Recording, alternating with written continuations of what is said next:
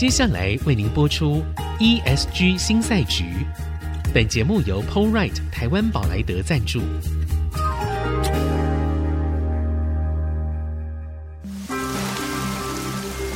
这是企业永续的世纪挑战。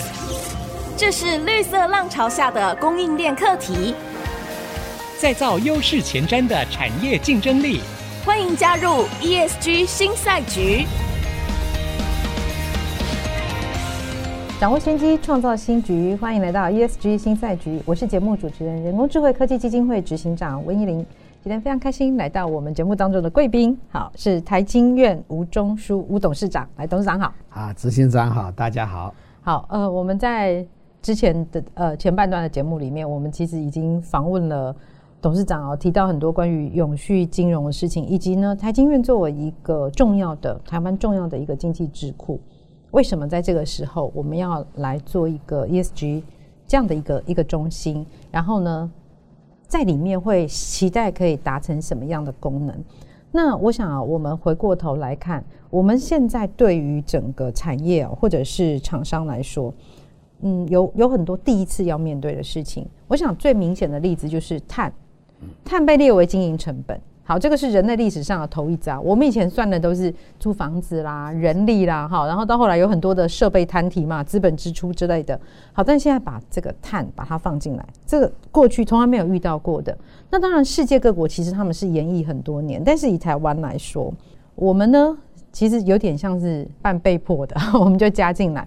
所以，其实就算世界各国他们谈了那么多年，到现在我们都知道，在上一集节目有谈到，有很多实际执行上困难。那我想，对于台湾来说，更是这样。那相同的哦，永续金融它也是一个新的观念哦，然后这是一个人造的观念。人造的意思就是它随时可以变动，我们会看情况不停的变动。好，那以永续金融来说，目前您观察到大概有哪一些发展的瓶颈或者是挑战？是，就是我们目前台湾。在永续金融的执行上呢，是参考欧盟的呃永续分类标准。是，那欧盟的永续分类标准也是在去年才开始比较明确明确一点。是，那在调试的过程里面呢，欧洲的发展状况跟我们台湾是不太一样的。嗯，哦，我们是以中小企业为主。对，像我们考量的时候呢，我们就必须要把我们台湾的产业特色啊来凸显，而且。在设计这些规范的时候呢，要注意到国际的这个发展的主要趋势。是，所以在衔接方面呢，我们就花很多时间跟产官学研还有各工会呢，大家来讨论，说怎么样把这个标准呢制定的比较好。可是呢，不可否认的哈，就是说跟产官学研或者是工会的时候，因为工会呃不同工会它有不同的出发点，对，它思考的模式不太一样。啊，当然，我们总是希望说，我们可以用这个当做一个很好的突破点，我们都执行的很好，将来台湾甚至我不受到外交的这个牵绊，我都可以更更加的。是我们有另外一个新的、呃、新的通路可以出去，可以出去去发展。是，但是呢，你也必须考量它它现阶段他们所面临的限制啊，因为中小企业资源，刚刚您讲说成本，他就想到成本的。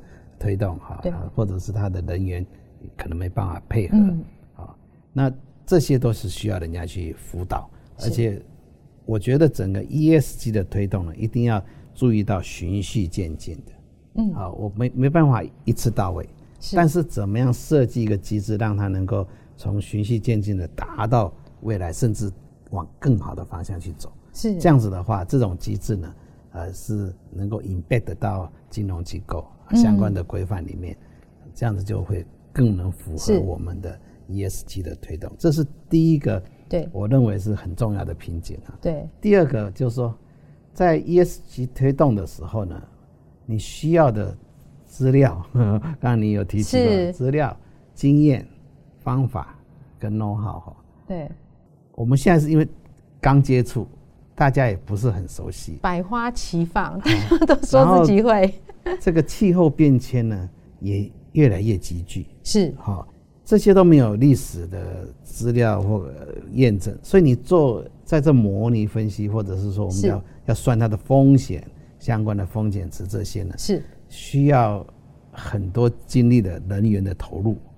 那这个绝不是短期之内可以一蹴而成的。嗯嗯，我们必须要跟其他世界各主要机构去多合作，合作了解人家在这种限制下是怎么做的。是，那我们金融机构也要更积极的，还有很多企业，是，不要说啊，我就是用谁的 data set，我的这个他的 data set 可能就是还不是很符合台湾的，是是。那我我表面上我好像符合的，事实上这种做出来的模拟分析呢，是一个大问号的。是，所以其实资料很重要。讲到这个，我就我就真的是有略略略略知道一下，因为。做 ESG 也是这样子哈，做净零碳排，其实做 AI 也是，是我们都觉得说反正有资料啊，所以你就劝一个 model 出来给我啊，啊我就照跑就可以。很多中小企业会这样子想，对，那但是实际上那个资料劝出来的 model 是不适用你的，对，所以刚刚董事长提到两个瓶颈嘛，就第二个瓶颈其实是资料的问题，那还有哪一些是我们需要关注的？这个就跟我们政府部门有关系了，好，我们往往。一个活动，我们讲说以后 ESG 呢是着重的经济活动，是啊，投入人力然后产出这个服务。哎，我们一个活动可能负责的部门好几个，那不同部门它的管理方式或者规范呢，或甚至是相关的资料这些都不太一样。是啊，所以政府应该站在制高点上，说我们希望怎么样发展。来把这些管理规章呢统合起来，对，哦，标准，这样子对民间来讲，他也比较能够知道他他知道要依循什么样的方向，否则的话，对，今天这个人来管，跟我讲的是这个样子，另外一个诶跟我讲的可能就不太一样，是。这样子对他来讲，在推动这些相关的活动会有点阻碍。第二个就刚才您提到，台湾的资料库散居各个地方，哈，对，而且。规格都不太一样，而且虽然说叫 open source，但是你拿来之后，你不知道它数据是怎么来的。这个我们自己遇过。我们在 ESG 推动，我们一定要看着台湾，我希望我发展的这个愿景在哪里？是。那国际现在趋势哪些是很 crucial 的？我要先 design 这些 data，是。我 design 这 framework，对。否则的话，做出来可能不能用的。就是现阶段好像可以用，但是过了一阵，哇，就有有所不足。我要花很多资源在调整它的架构，它的这个是是是，对，所以呃，这个是希望能够大家一起多努力的地方了哈。对，因为我们现在的数据其实有一个有一个状况，就是说我们等于是希望可以看到未来，但是我们拿过去跟现在的这些数据、这些经验就在里面分析，但是你怎么样，就是没有看到那个。我到底要走去哪里？就是刚刚董事长说的那个定位的问题啊。第三个也是让我们产业朋友大家一起努力的地方，就是说，现在呢，各大公司假如比较有规模公司，哦，我就成立一个永续好，或者是呃什么 E ESG 中心，可是呢，它的业务面跟财务面呢，嗯，是那个桥没有搭上去的。业务跟财务，对。谈到 ESG 就叫叫财务的出面，你去跟银行打交道吧，看要怎么做这个 ESG 报道啊，或什么呃，就财务会计部门啊，你们就负责做这个。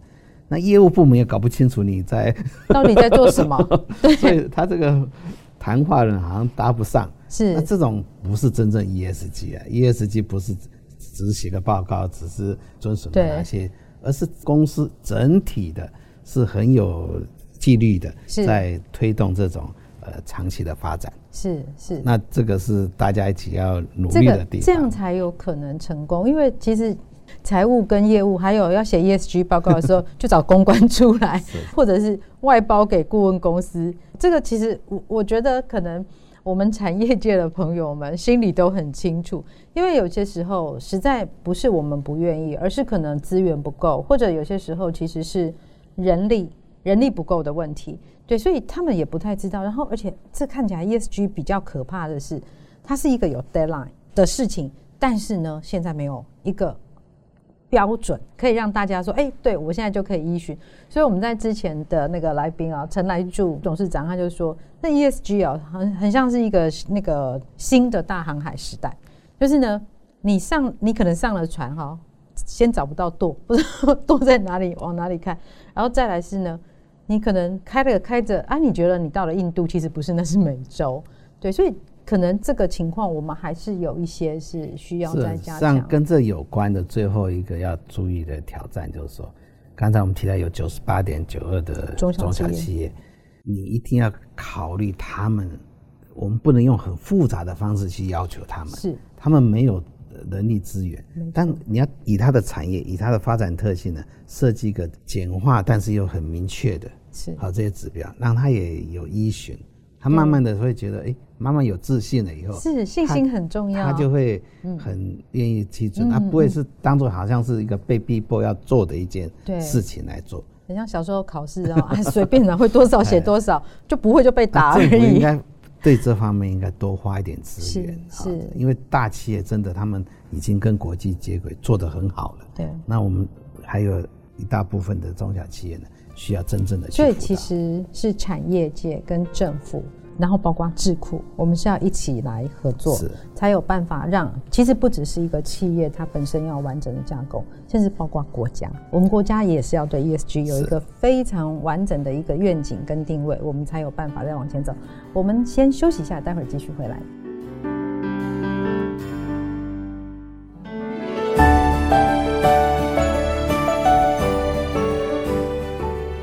机，创造新局。欢迎来到 ESG 新赛局，我是节目主持人、人工智慧科技基金会执行长温怡玲。今天我们邀请到的来宾是台经院董事长吴中书吴董事长，来，董事长好，执行长好，大家好。好，我们在前面的节目啊，已经董事长跟我们分享了非常多台经院他接下来如何从一个智库的角度出发，然后从永续金融好这样的角度，以及 ESG 真正这样的一个精神要切入哦，要去。协助大家可以从建立平台开始，然后特别是要针对中小企业，要如何跨产业的可以一起来合作。那非常快的，因为我们就要面对的就是碳边境税的压力。那我们在之前的节目也有来宾提到过，他说如果我们在这个时候呢没有应对好的话，这非常有可能造成一波的中小企业的大灭绝，这是蛮严重的一件事情哦。那我想董事长也是看到了这样的一个急迫性哦。那但是我我我觉得这几年哦，有一个问题，我一直很想要面对面请教经济学家，就是呢，在美洲贸易战好，然后后面呢接着疫情，然后供应链出问题，然后全球化整个看起来现在是整个在版图重整的状态下，然后再加上气候异常，所以大家都说啊，经济学家未来其实以前的模型可能都没有用哦，还蛮难预测未来到底要怎么走。那这个难以预测，其实就是我们通常会说的风险。所以，是不是对于企业，它整个在董事会啊，对他们在做风险管理的时候，其实这是非常大的变数。那我们应该要怎么样面对？是，的确，这个目前的国际经济金融形势呢，诡谲多变啊，再再加上政治的这个干扰，使得很多分析呢更加的复杂。但是呢，说实在的。事前看不清楚，啊，事后看很清楚。我们都是这样。对，就说，哎，总总总算是可以理理出一个面貌出来。是。那我觉得面对这么不确定性比较高的时候，我们怎么估风险的时候，就是让这个考量的范围呢稍微广一点，嗯哼哼，就保守一点，是，不要太过于说确定说某件事一定一定会发生，不一定会这样子。对。好，那。这样子的话，而且在规划的时候呢，考虑不同的 scenario，嗯，好，就是说这样子的话，动态式的管理这个呃风险，啊，就是我要设定很多不一样的情境，然后去找出它中间是。不一样的组成的这些变相，它可能会怎么改变？是这个。而且我要观察哪些事情，哪些指标必须训练的，因为说实在的，我们台湾的企业呢，在 manufacturing。都是很很厉害，对，科技上很厉害，但是在这种比较看不见的管理规划呢，是。稍微要增强一点，好，因为我举个例子，好像我们离岸风力呢是很重要的，这个替代能源多元化是很重要的，好，这也是一种风险控管。是，可是国外在做离岸风力的时候，它是先金融机构 embedded 的，好，就是金融机构是。还有一。堆那种 consulting company，各式各样的 consulting company，还有气候的啦，风险的什么的，大家一起来讨论这个 case，嗯，然后再定出它的这个架构出来。是。台湾不是，台湾是制造业朋友呢带头冲，然后呢很多都后面后面这个来来后面再补。补强。说实在，那是蛮风险很高的。是是是，整个风险的管理就不够到位哈。对，那我们必须学国外，为什么他们要这样做？而且他再有资源的金融机构，他就是散弹打鸟一样。这个部分我给你 involve 一点，那个部分 involve 一点，它这样子能够分散分散风险。他很难说，我就一个 project 从头到尾，他这样子去弄去，因为那个风险太高。对，那台湾的企业朋友也要有这种概念。嗯，好，这不是你大或小的问题，是你怎么管理你的风险的问题。所以，风险管理听起来很容易，但在执行上真的到位，或那观念上是不是呃够清晰呢？这个是会决定将来公司的这个成败的。是，可是其实我现在在看整件事情哦，不管是新的科技系统导入，或者像现在的 ESG，它都碰到一个难题。大家会觉得技术的归技术，然后呢，治理归治理，然后规范归规范。哎，像这次 ESG，大家说，哎，沟通很重要。哎，为什么很重要？对，不用啊，你现在就告诉我标准就好。好，我应该要调成说，哎，我到底这一顿碳是多少钱呢？啊？要，我觉得好像大家对于如何跨部门或者跨功能、跨领域的对话，其实是比较不擅长。我更期待的看到是说，企业朋友把这个 ESG 的挑战呢，当做他将来的一个突破口。嗯，是台湾朋友可以做得很好的，因为我们有几家企业已经做得很好了。嗯哼嗯哼，而且在国际上非常的还知名的。是，我们把它在拟定这些策略的时候，当做我将来发展策略的主轴，而且我的 target 是什么，很清楚。那回过头来推动我的 ESG，嗯，这样我阶段性就很清楚，是其他部门要怎么配合就会比较清晰一点。是，假设我只是说，哎呀，我的碳排放量每吨要多少，我就先把这个，我只做碳排，对，然后其他部门就是可能跟不上，管理也跟不上，因为管理是很重要的，好，管管理是还有很多层面的管理，对，所以假如你跟不上的时候呢？你越发展，你的瓶颈就越越强在那边，而且你的 target 在哪里越来越模糊。对，而且非常有可能做了半天，结果你也发现说好像也没什么成效啊。对 我我我觉得常常会遇到这样的问题。那但是同样的这个例子啊，就是您您从那个经济经济智库哦这样的角色来看，是不是台湾其实我们应该整体来说也是要来思考这样的事情？没有错。因为我总觉得多元化真正的风险管理的概念呢，是。是应该在我们台湾呢各部门呢必须要有这个概念，是，否则的话，因为台湾资源不多，我们地方也不多，啊，我们不能打那个正规军那种十全十美的大仗，那个没办法，阵仗，我们要有所突破，有策略，但是。也要注意到风险控管。是这样才能够长治久安，否则的话，太偏颇某一边，嗯嗯，或是太依赖某一个项目，这个有时候呢，在长远的发展，它是风险蛮高的。是，其实包括台湾啊，包括我们整个产业，都是在面对这样子的问题。台经院的 ESG 中心，它其实是有一个很清楚的目标，是希望可以协助。中小企业嘛，哦，可以对接。那您会建议中小企业未来可以用什么样的方式？可能从台经院这边会得到什么资源吗？或者是台经院要怎么做来帮忙他们？我们大概几个方面啊，因为中小企业也有它的优势。怎么讲？它的营业范围跟项目单纯，相对大企业是单纯很多。是，所以我不用用要求大企业那种。繁繁琐琐的项目，包山包海。来来来要求这个中小企业，但是我会因这个中小企业呢，这个它的项目呢，给它制定一个比较简化又到位的，是。哪些指标或哪些它要符合的，是。好，那政府也协助说，它在这种认可下，它就可以符合某个规范，好，这个可能是第一个一个层面，第二个层面就是说，中小企业你在。传递它的相关的 concept 也好，或国际发展趋势 know how 或资讯的同时呢，你一定要 provide solution。